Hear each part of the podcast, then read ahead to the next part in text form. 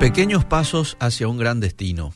Y vamos a leer la pesca milagrosa que está en Lucas capítulo 5 verso 1. Aconteció que estando Jesús junto al lago de Genezaret, el gentío se agolpaba sobre él para oír la palabra de Dios.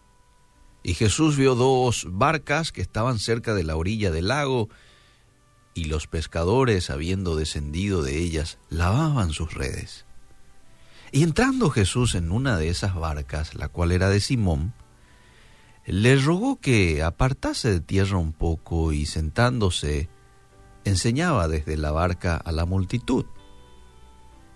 Bueno, Jesús enseñó, terminó de hablar y, luego de terminar de hablar dijo a Simón, Voga mar adentro y echad vuestras redes para pescar.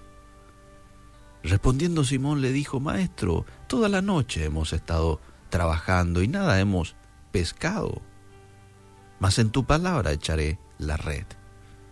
Y habiendo hecho esto, encerraron gran cantidad de peces y su red se rompía. Entonces tuvieron que hacer seña a los compañeros que estaban en la otra barca para que viniesen a ayudarles y vinieron y llenaron ambas barcas de tal manera que se hundían. Uy. Viendo esto, Simón Pedro cayó de rodillas ante Jesús diciendo, apártate de mí, Señor, porque soy hombre pecador. Porque por la pesca que habían hecho, el temor se había apoderado de él y de todos los que estaban con él. Y asimismo de Jacobo y Juan, hijos de Zebedeo, que eran compañeros de Simón. Pero Jesús le dijo a Simón, no temas, desde ahora serás pescador de hombres. Y cuando trajeron a tierra las barcas, dejándolo todo, le siguieron. Pequeños pasos hacia un gran destino. Las sencillas peticiones que Dios nos hace, amable oyente, a menudo nos conducen a mayores bendiciones. Aunque podemos ver estos actos como insignificantes muchas veces, el Señor los ve como asuntos importantes. Y quería leer un poco todo este pasaje porque aquí el apóstol Pedro es ejemplo de un hombre que dio pequeños pasos que finalmente lo condujeron a un gran destino. Cuando el Señor le pide cuando Jesús le pide a, a Pedro que lleve un poco la barca hacia mar adentro, el pescador pudo haber dicho que no. Después de todo, él había trabajado toda la noche y probablemente estaba agotado.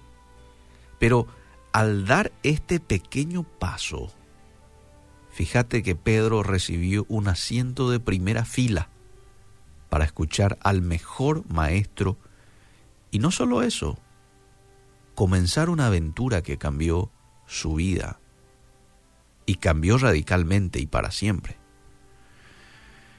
Aunque la primera petición del Señor era bastante común, que le preste su barca, su sugerencia posterior desafía la lógica de Pedro. Eso de dirigirse a aguas profundas al mediodía para atrapar peces era una cuestión absurda para probablemente para este pescador experto y es lo que nos dicen hoy también los pescadores, ¿verdad? Es creo la peor hora para ir a pescar al mediodía. Pero a veces el Señor nos pide que hagamos lo que parece irrazonable. Y siempre tenemos que recordar que el Señor no está obligado a hacer las cosas dentro del ámbito de lo normal o de lo lógico. Fíjate que si Pedro hubiera rechazado ese pedido inusual, vamos a suponer que, que Pedro le decía a Jesús, no Jesús, este, gracias por tu invitación, gracias por eh, atender a, a, esto, pero ¿sabes qué? No, yo paso, yo tengo que ir a casa y me están esperando. Pedro habría perdido la mayor pesca de su vida. Y no me refiero solo a los peces, porque este milagro vemos al término del pasaje, abrió los ojos de Pedro para ver a su Mesías.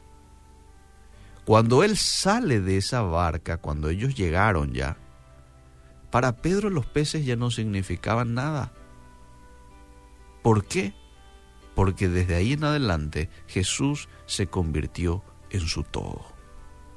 Y esto él hubiera perdido si él hubiera rechazado ese pedido inusual y lógico, podríamos decir, por parte de Jesús. El Señor no está esperando el día de hoy que hagamos una tarea grande, impresionante para Él.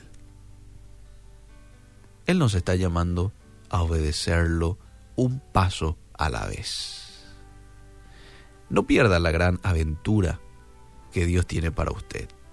A veces lo que Dios le pide hacer puede sonar, como en el caso de Pedro, algo ilógico, irrazonable, pero Señor no tiene sentido.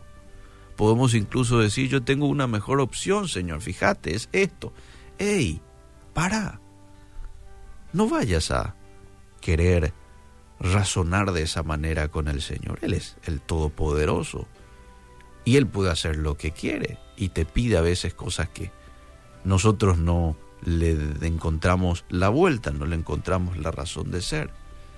Pero no nos corresponde a nosotros descifrar esas cosas. Debemos de ser como Pedro. Pedro obedeció. Bueno, Señor. Estuvimos toda la noche pescando. Este, pero si vos me mandas a hacer, entonces echaré de vuelta la red. Aunque los caminos del Señor parezcan ilógicos, sigámoslo con fidelidad. Y el destino de tu vida se desplegará ante tus propios ojos. Un buen destino que Dios tiene preparado para la mujer y el hombre obediente. Un paso a la vez. Un paso a la vez. Hoy, sale fiel a Dios y en qué yo puedo demostrarle hoy mi fidelidad en tu obediencia, en tu obediencia a la palabra. Y aquí es muy importante que conozcamos la Biblia, porque en la Biblia encontramos lo que Dios nos pide, lo que Dios nos muestra, dónde nos direcciona, qué es lo que Él espera de nosotros. Está todo escrito. Son 66 libros allí, en este libro precioso que convierte el alma. Ahora tenemos que leer y practicar, practicar. La práctica es muy importante, no solamente conocer, no solamente oír, porque si no nos convertimos en oidores olvidadizos, tenemos que llevarlo a la acción. Eso que sabemos agrada a Dios. Que el Señor nos ayude y que podamos ser en este sentido como Pedro, que obedeció a, Jesús sin ningún tipo de eh, cuestionamientos, sin ningún tipo de contrariedad. Gracias Señor te damos en esta mañana por tu palabra, por desafiarnos a ser obedientes a ti un día a la vez. Ayúdanos, ayúdanos Señor. Y perdónanos si en algún momento hemos querido descifrar tu mandato para nosotros. En algún momento si hemos nos hemos opuesto a tu pedido, a tu mandato hacia nosotros. Ayúdanos a poder este, ser como Pedro en este sentido de obedecer, aunque nos parezca ilógico, obedecer nomás, porque la bendición está en serte obediente a ti. En el nombre de Cristo Jesús. Amén y amén.